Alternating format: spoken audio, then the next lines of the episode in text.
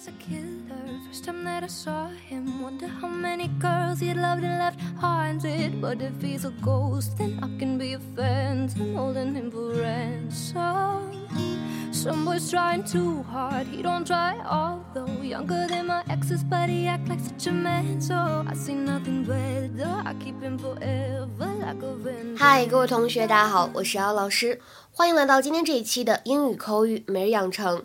今天的话呢，我们将会来学习这样一句台词：If I do her a favor, will I get back in your good graces? If I do her a favor, will I get back in your good graces?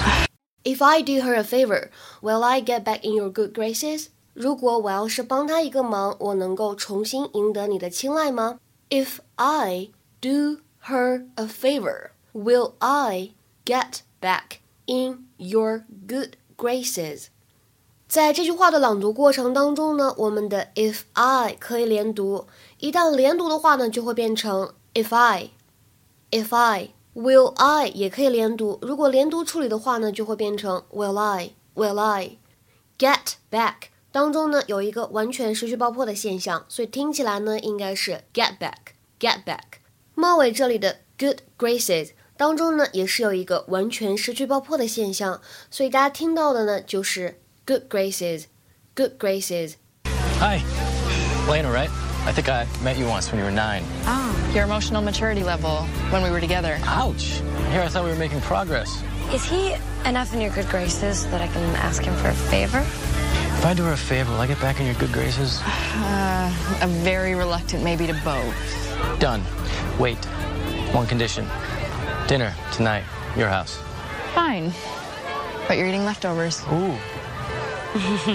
what do you need?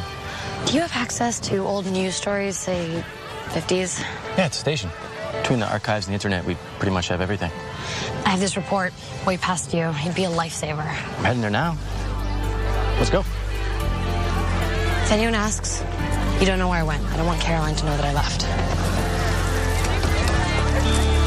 今天的节目当中呢，我们重点来围绕这个 grace 来展开学习。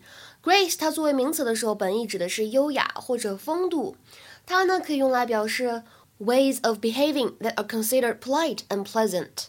比如说，Ken is sadly lacking in social graces。很遗憾，Ken 完全没有社交礼仪的风度。Ken is sadly lacking in social graces。那我们今天这句台词当中出现的这个表达叫做 in somebody's good graces。什么意思呢？让某个人对你满意、喜欢你，或者我们说为某个人所喜爱。If you are in someone's good graces, they are pleased with you.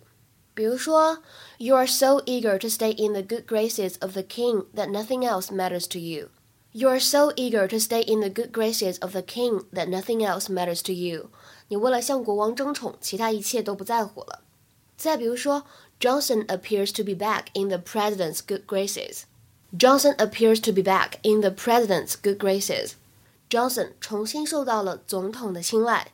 Johnson appears to be back in the president's good graces.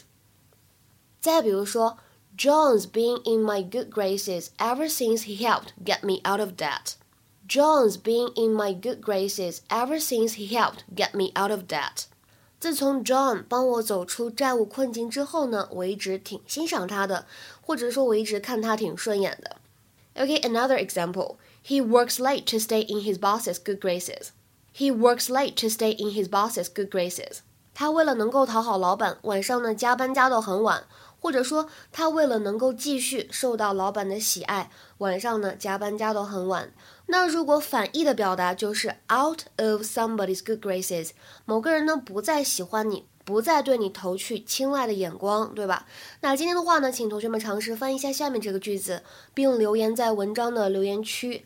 I was out of Mary's good graces for a while after I lost her cat. I was out of Mary's good graces for a while after I lost her cat. 这句话什么意思呢？欢迎各位同学的踊跃留言。我们今天的节目呢，就先讲到这里了，拜拜。Touch me and you'll never be alone. Island breeze and lights down low. No one has to know. In the middle of the night, in my dream, you should see the things